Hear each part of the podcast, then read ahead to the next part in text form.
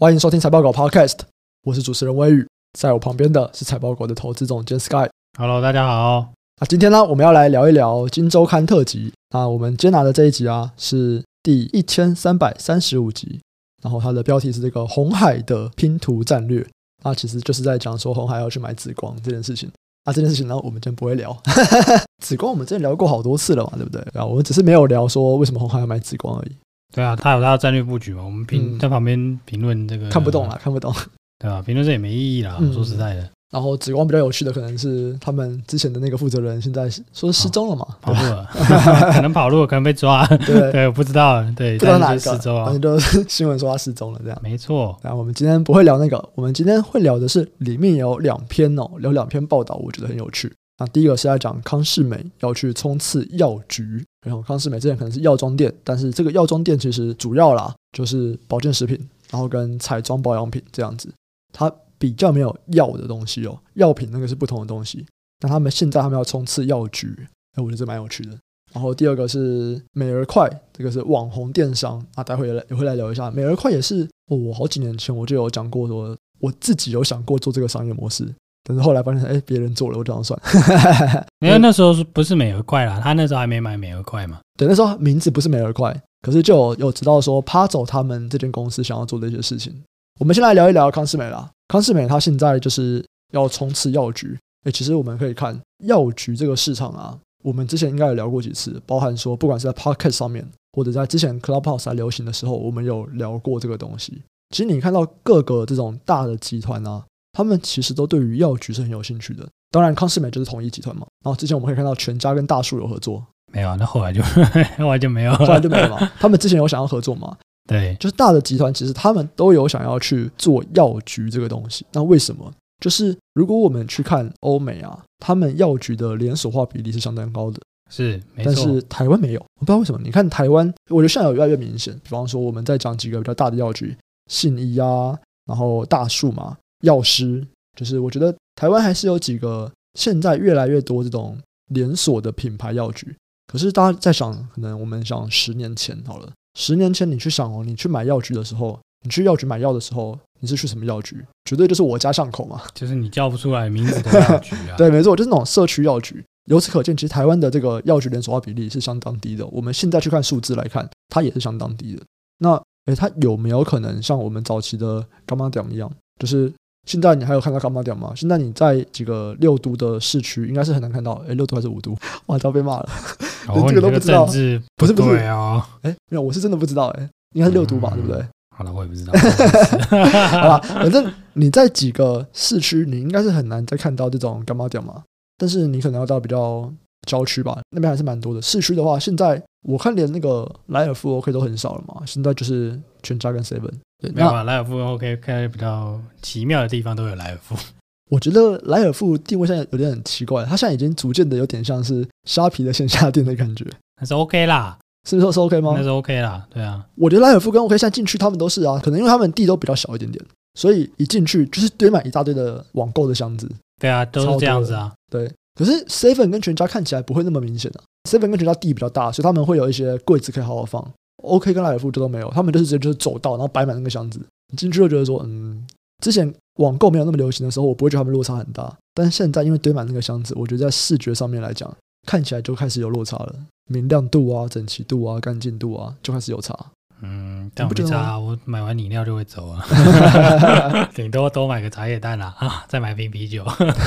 所以药局啦，回到药局，药局到底会不会像我们讲的那个杂货店一样，开始走向连锁？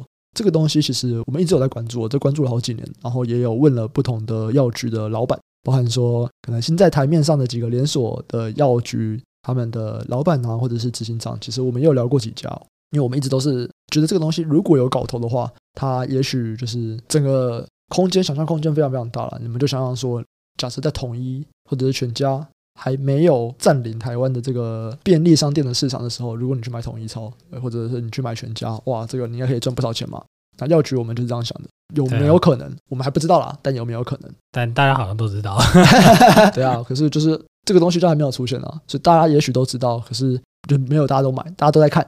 那以这篇文章来说啊，他们这个统一美丽事业集团的董事长他就提了一个，他说我今年要开出百家的调剂药局，这个药就已经跟一般的我们在讲说，现在你在康是美啊，在屈臣氏买得到的那种药妆店的药就不一样了嘛。就如果我们现在去屈臣氏或者康是美，你们去看哦，就是如果你要买的是一些药啊，它一定是要穿白袍的药师才可以帮你结账，或者是才是他可以帮你拿这样。如果今天比方说你们去一些比较冷门的时段去屈臣氏，我知道屈臣氏有，他甚至有时候啊，他没有药师在场，他会把那一块就卖药的那一块，他会直接就不让你买，就他会立一个说，哎，现在没有药师在，所以没有办法去买这个药。因为其实台湾的法规就有规定嘛，就是说如果你没有药师在场，其实你是不能够去卖这个药的。那台湾的药师又有限，所以像屈臣氏之前其实他的药师是有排班的。我在哪些时段我有药师助手，我可以卖药；那哪些时段我没有药师助手，我就不能卖药。这件事情不管是屈臣氏或康世美，应该都是这个样子哦。那康世美他们现在啊，总共有二十二家这种店中店的门市，它就是里面会有药师，然后可以去帮你供应处方药啊，然后可以去帮你调整那个剂量。他还说什么可以为顾客量身打造适合的健康食品。这个应该就不是药啊，这个我觉得药师背书只是一个形象，因为这不需要药师的证照也可以做这件事情，任何人都可以帮你调健康食品。健康食品的法规相对而言是比较宽松的。健康食品就食品嘛，你想吃什么就吃什么喽。没错，对呀、啊，这边呢是比较宽松的。对，哦，康是美今年哦，从二十二家专业药局要开到一百家哦，这个其实也是不小的成长规模啊。对啊，但但是开法不一定啊，它不一定是新开啦。就是原本的店中店的形式。对啊，对啊，对啊，店中店形式。现在康世美有四百多家，就它主要就是店中店的话，开到一百家，我觉得也是蛮紧的，因为你要去清出那个位置啊，然后招牌要换掉，对不对？它叫这个康世美长寿药局，加个蓝色，对，加个蓝色，没错。然后董事长这边讲的是说，他们看好的还是在这个高龄化社会啦带来的一些商机，他可能觉得有一些银发族就想要一站购买完，很多人去康是美去。屈臣氏买的可能，嗯，你你要去买什么？我不会去啊，不会去吗？我还真不会去，我很少去哦。真的吗？可是像保养品那边应该蛮多的吧？对，如果你想买什么防晒或什么的，身为一个男性，你不擦防晒吗？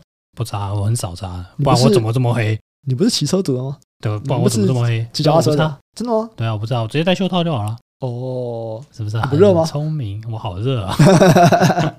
没有，我很少去啦，因为它其实多数的东西都可以那个。就有点像超市，对。可是你 Seven 跟全家，你买不到像化妆水这种东西，你买不到啊。我不会用洗面乳嘞。啊，洗面乳买得到啊。你在 Seven 买洗面乳吗？我会去什么什么家乐福之类的啦。哦，OK，对啊，对啊，对啊，我是比较少去，是因为我需要买的东西比较少啦。嗯，不是说我不会去啦。对啊，但我可以理解他这个策略。可是他这个策略就是药局的策略啊。对，哎，现在就蛮有趣的，就是药妆店想要卖药。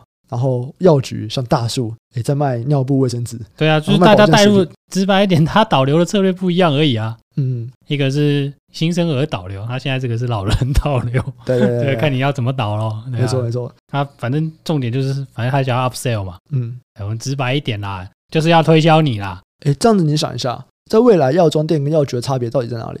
我觉得没有差别啊。药局现在还不卖彩妆嘛？彩妆跟保养，因为他们以前的定位是药妆店。对，那我说说，我身为一个男性，觉得药妆跟化妆品，嗯，有什么差别？化妆品跟保养品是有差的，这个你知道吗？对，这个我知道嘛。但是你说药妆跟这个，嗯，哎，这好像另外一个名词而已啊。嗯，对啊，那你就是你现在那个药师就是更专业的。他简单说，我觉得台湾这些康是美啊、屈臣氏啊，甚至大树信义啊，大家的玩法都一样嘛。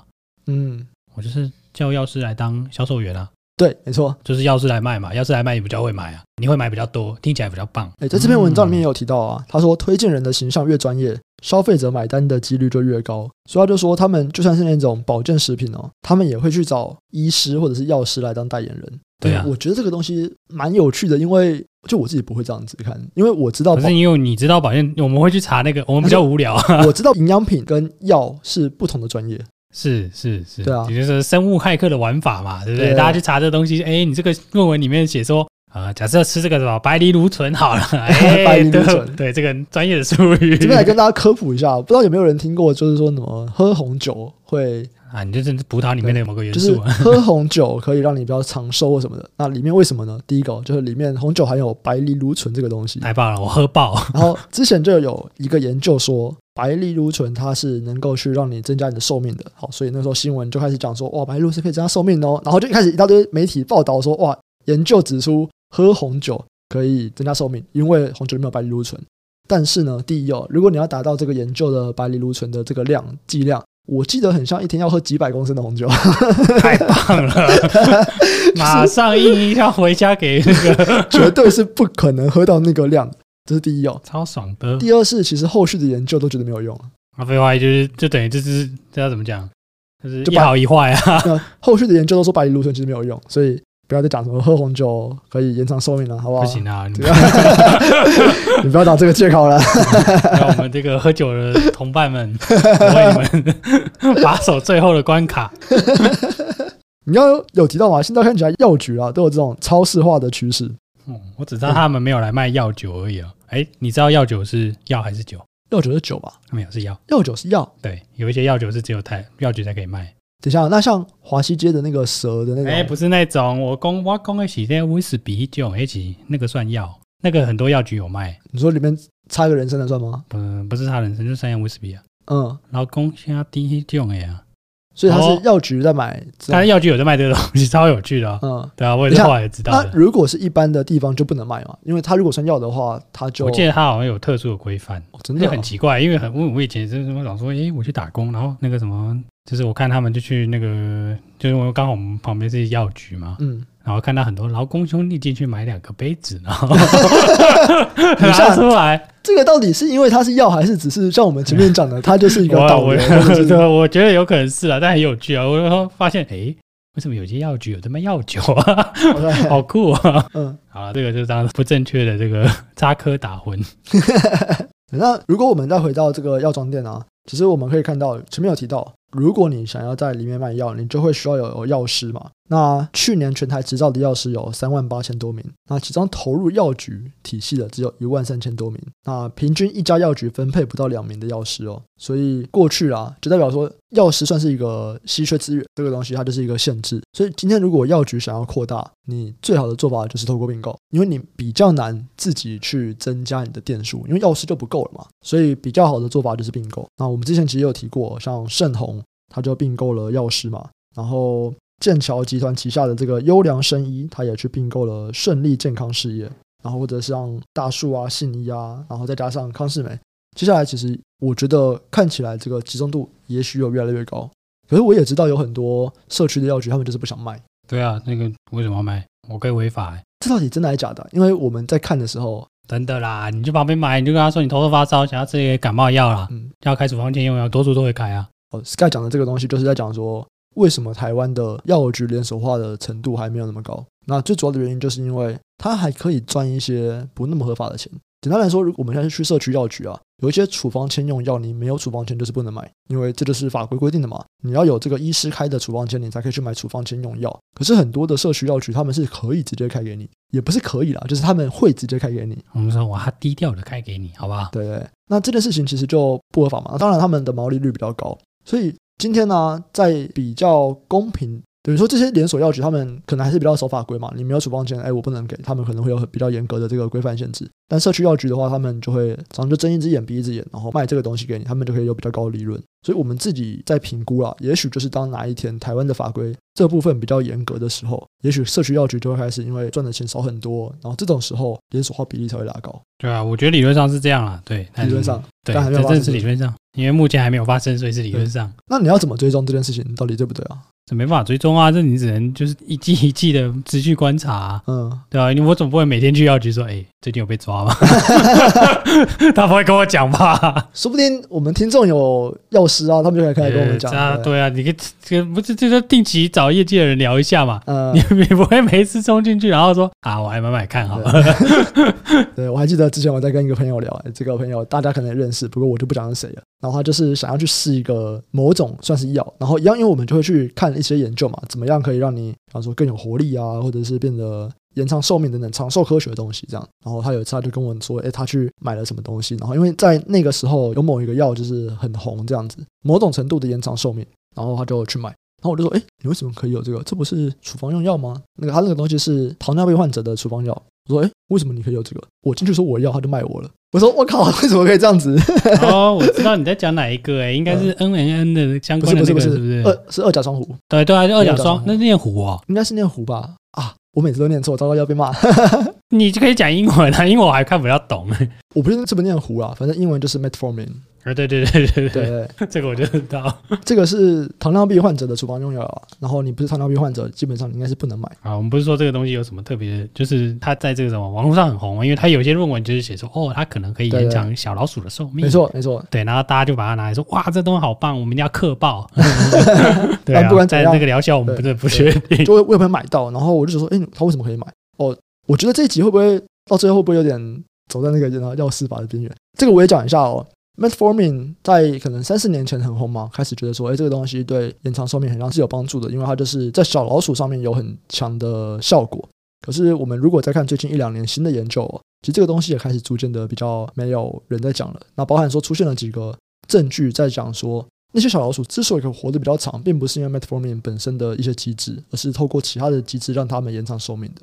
对，所以这边真的有兴趣的人，还是要去看一下最新的研究。这边都还在非常所谓的长寿科学这个东西，它都还在非常非常早期的阶段。不管像刚刚可能 Sky 有提到的 NMN 啊这种东西，最近也是有一些研究还在指出说可能有点问题。所以大大家都嗑爆了。我觉得相对安全的安全性应该是没有什么问题，可是效果就不一定了，好不好？而且又贵啊，大家还是垫垫自己的荷包。刚 刚提到一个，我觉得蛮有趣的啦，就是。在讲说药师背书营养补充品，呃，我不知道为什么药师跟营养补充品，他们就我看起来不搭嘎的东西，可是他们觉得有用这样子，他们就想要那种专业的信赖感。只有另外一种专业的信赖感，就是我们要聊的第二个主题——网红电商。在过去几年，我觉得大家应该也都非常的，不管是男生女生，我觉得应该都蛮熟悉的。就你会看到很多的网红在卖衣服。因为女生就会去看衣服嘛，男生就会去看网美嘛。应该不管是男生，网美卖衣服，你要买什么？没有啊，你就是单纯看网美而已，啊，不会买啊，就会看吧。男生女生应该都有吧？不要跟我说你们 IG 没有在追这些网美，不可能吧？我们不知道他长什么样子，啊，可是他还每次 po 图都有脱衣服啊，反正就是像这种网红电商啊，在现在非常非常多嘛。然后他们可能有的会是用团购，就说哎我们要来团购，然后有的可能就是自己开始开店的。其实很多啊，只有网红背后的公司就是那几家。那其中一家就是我们今天要讲的这个美而快，美而快是它的集团的名字啊。它另外一个名字大家可能比较熟悉哦，就是 p a z o。它最早最早就是在做趴走然后在趴走那个时候，他们就是去用网红行销嘛，他们去跟网红会有一些合作，或者是简单来说就是业配，所以让趴走开始起来之后呢，他们发现哦，网红流量很不错。在当时，网红流量很好，可是网红怎么赚钱？在早期啊，就是单纯的接业配。可是，呃，有没有别的变现模式？哎，其实有的。我们不管在讲美而快，或者是我们讲 Press Play，其实我觉得 Press Play 也是一个很有名的代表。是啊，是啊，是啊。我们看 Press Play 他们最有名的几个例子嘛，就是阿迪嘛，阿迪跟迪妹。哎，阿迪跟迪妹以前可能就是要做业配，但是到后来他们开始会有做自己的事业体，不管是他们想要出杂志，或者是迪妹出那个饮料店，再睡五分钟。其实这个背后啊。他们都是有一些公司去协助这些网红，让他们去做生意。那可能以美而快来说，它就是一半一半这样子，嗯，大家出一半的钱。我觉得那个谁做的好像比较大，那个谁？古娃娃哦，古娃娃也是 Press Play 的，对对对对，也是 Press Play。我记得芊芊也是吧？对，好像也是。对对，但我不记得了，因为我没有偶尔看一下而已。所以我觉得 Press Play 他们在这一块蛮厉害的，就是他们一开始哦，应该也是有试过几个题材啦。因为毕竟像阿迪的英文杂志就不是食品。但是以现在来说，我们刚讲几个迪美的再睡五分钟，然后古娃娃的那些饼干，然后芊芊的这个面都是食品。他们现在就是哇，发现说食品好赚啊！啊，因为你吃完就那个可以再买嘛，没错，对，食品好赚啊，可以有那个 recurrent 的 income。那美而快呢？他们一开始他们是走服饰，早期比较红的嘛，像汉娜或者像于涵迷，然后像现在谁知道啊？织工迷啊。余涵明应该知道吧？你讲知，其实我觉得知道余涵明或知道知公迷的，可能都是三十了吧？一定的啊，因为他们红的时候你在大学嘛。对对对对 对啊。那如果是比较新的，可能像大满大力或者像坚如，对这几个人，其实他们背后就是美而快这间公司。然后美而快他们就有说，他们其实就会跟上百个网红合作。然后一开始他们会先用这种团购的方法，就是我帮你去设计可能你的款式，然后。你就可以去去去去做你的衣服。我记得最近的话，我不确定是不是美而快来，可像宝妮就有做这个东西。然后有几个比较有名的 YouTuber，他们可能会有出，哎，他们有他们自己的衣服，但这个东西它不是持续的哦，他可能就是说，哎，我这一次出了这几件，这个批次啊，对，这一批出了这几件，然后每日快就会去看说，哦，那这他们合作的这百位网红里面，到底有谁卖的比较好？最后啊，你的带货能力很好，你很容易让你的粉丝买单。那这些人他们就会再进一步的合作，我们就合作开公司，那一人出一半的钱。像这篇报道里面他就有提到啊，他带了百位合作网红，最后大概就是二十几位有办法进一步的来合作这个品牌。那我们刚刚前面讲的资工敏啊、汉娜啊、大满大利啊、坚如啊。这些人其实就是最后他们有合作品牌的这些网红，然后就开始卖衣服嘛。所以大家可能在现在在 IG 上面会看到很多的网美网红他们在团购，然后或者是他们开始成立自己的品牌。诶，其实背后那些公司大部分都是一样的。那我看到 Dcard 有人就会骂说：“可是一看就知道啊，他们那个网络商店长得一模一样什么的。对啊 ”可是这个做最好，我觉得是那个啦，嗯，就是网红变现母流量超强，就馆长啊。就馆长，可是馆长都不是用他们的吗？馆长自己做嘛，自己做嘛，赚啊！啊，流量也撑不住嘛。没错，最近又被骂，被骂爆，好爽。馆长的流量真的是，我不知道哎，我只能说这个东西真的是专业啦。对，你交给一个不太懂的 PM 去做，你就很有可能就是事倍功半嘛。嗯，大家不是就只要听他干掉吗？然后我们工程师是管粉啊，馆长出的什么都他都要买，那个手表买不起，其他都买。哎，那手表很贵，那个手表三万块，好不好？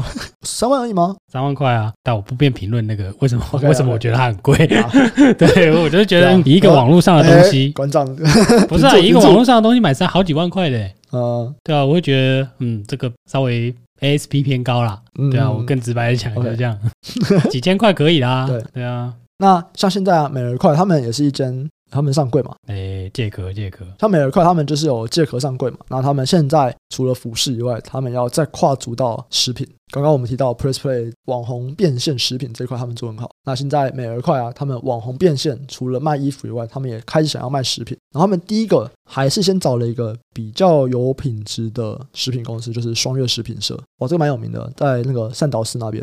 哎，这太有名了吧？这不是蛮有名而已呢。嗯，他排队要排超久哎，非常非常的有名。那除了啊，在这种便利商店的通路以外，他们现在也会有透过就是一些网红的合作来去卖他们的商品。所以我觉得这真的就是美而快他们的算是核心能力吗？就是我有足够的网红资源，然后我知道怎么样跟他们合作。然后就等于说，一般的厂商啦，可能我就是下下广告，但美而快不是，美而快就是我让我的合作网红他们去团购、去带货，然后最后来做变现。就他们渠道很明显，就是网红这、啊、网红这个渠道，然后他们就是利润啊这些东西，就跟网红就是看要怎么筹。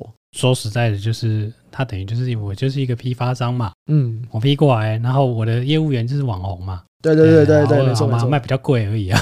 对啊，对啊，那那我网红很会卖嘛，对，网红就会带货嘛。对啊，你有点这个概念了。这个我觉得蛮有趣的啊。我觉得这个，因为哦，我说实在的，我觉得这会是一波流吧。哦，你觉得是一波流吗？不要，我的一波不会是一一年而已啦。嗯，就是这是一个风潮。嗯，对啊，它是一波一波起来的嘛。嗯，那像馆长极盛的时候，你也不觉得它会衰退啊？嗯，问题是它就是衰退了。嗯，对啊，你时间过久了，新鲜度下降，它就会衰退。你觉得立足很久就要一直换，一直换。我觉得一个网红是这样子，对你有够多。对啊，你说像美而快，我现在就是。一百多个网红合作，然后有新的网红出来，只要他到了一定的量，可能五万、六万追踪，哎，我就来找他合作。像这个样子，你会不会觉得说，他也许是一个可持续性的商业模式？就是人们就是愿意相信网红这件事情，它到底会不会持续？我觉得这个可能会持续啦，但是就是真正的运气好，应该是你压到爆款长红啊，对，一样的意思嘛。就像 UA 压到 Curry 一样，对啊，你没有压到爆款长虹，你这个搜寻成本就会一直在搜寻嘛，嗯嗯，对啊，那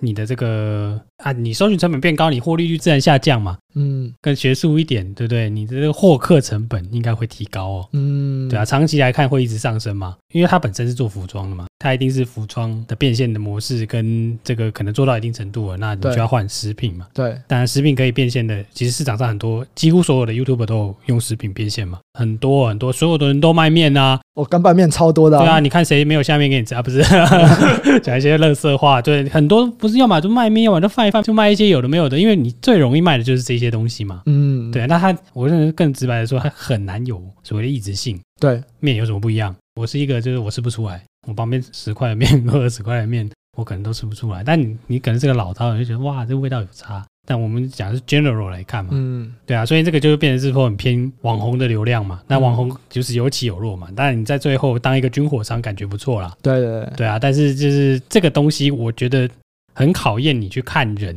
的能力嘛。嗯、没错。那如果我们又再拿别的东西来比较的话，那就是，哎，其实你跟摊贩一样啊，很考验你选货的能力、选物店的能力嘛。嗯，只是他们在选的货就是网，他在选的就是人。对，他就啊，这个人我觉得会红，对，我觉得他很会卖，我要跟他。但这个一条就会换来换去的。因为以前就是，譬如说，好，以前可能是无名小站很红，但是后来如果有其他的平台，IG 很红，他也换到 IG，哦，还有可能是小呃那个好像中国人在用小红书，小红书嘛，哎，小红书让台湾很多人用，而且越来越多了，因为它比较年轻的，对啊，那当然美国可能 Snapchat 类似这种的，对，那你要一直换平台，一直去转换，那个转换速度要很快，那你一个没跟上，你就下去了。哦，对，你要很精准的拿捏那个潮流的变化，嗯，就比如说健身突然不红了，哎，你要赶快把健身的那些人资源你要抽走啊，对，对啊，但我们讲很残酷，但是事实上就是这样子啊，他如果突然不红了，你东西就要赶快抽走啊，哎，你知道，你让我想到几个点啊，第一个是。最近我有在整理一些零售的报告，然后大家如果有去看哦，我们去看像 Nike 啊、Adidas 啊、Under Armour 啊，他们的那个电话会议，他们都会花很长的篇幅在讲说，就是哪一个运动员最近表现很好。哎，那个那个跟销售是正相关的啊。对啊，你就想象什么，一定是这样子。就我想 Curry 那个之前受伤休息那个时候，Under Armour 一定超烂嘛。可是我们以前跟同事在讨论啊，就是以前那种研究。我们就在看那个 NBA 的，大家大家不是要看哪一队对哪一队嘛？我在看是 Nike 对 UA 啊，啊赢了 UA 会涨啊，买 UA，先买好，下好离手，就大家不用去什么下什么运彩赌盘啊，大家就下 Nike 跟 UA 的股票，某某几场是啊，好不好？偶尔会有艾迪达，好吧？下足球可能都是艾迪达，那没搞头。然后我想到的一个东西是，我那天经过公馆的那个 Under Armour 的店，然后一般的服饰店不是都会有那个 model 嘛，就是那个。那个东西就叫 model 吗？就是一个人嘛，一个人立牌啊？呃，不是立牌，它就是那个哦，形象广告的那个，穿衣服的，就是会有那种白色啊或者黑色的那个塑胶，有没有？是是，对，那个 model 嘛，然后就是可以把衣服穿在身上，就看起来穿起来的样子是什么。然后我就经过那家 UA 的店，然后他那个 model 是黑色，一般是白色的嘛，对，他那个 model 是黑色的，而且壮的爆哎，他那个大腿啊，然后那个手臂也都超粗的。我想说，哇靠，就是 Under Armour 是在真的他们在主打这个是不是橄榄球员，哎，真的是超壮超扯。他那个我觉得绝对不是什么，就 NBA 的人都很重嘛。他那个也不是后卫等级的，他那个大概中锋等级的，真的有够壮超车。然后，哎，我第一次看到就是这么壮的 model，就手背这么粗一根。现在改卖健身产品就对了。对对，我觉得哇，好了，OK，还是再来为健身的热潮有一个根据这样子。哎，健身真的很红啊！大家看这个这个运动用品店的 model 就是大一号。哎，的确是，我都没有发现这个问题。尤其是这种看潮流的很难准啊。嗯，我会说一波不是说它只有一下子，只是说它很容易就会消失。嗯，对啊，所以那个会要操盘的人通常都嗅觉很敏锐嘛，所以他们在这边他们的关键能力可能就会是选人的那些人。对啊，就像过去有人说上电视，后来有人是说上 YouTube。对对啊，然后可能很多人就停留在上 YouTube 了。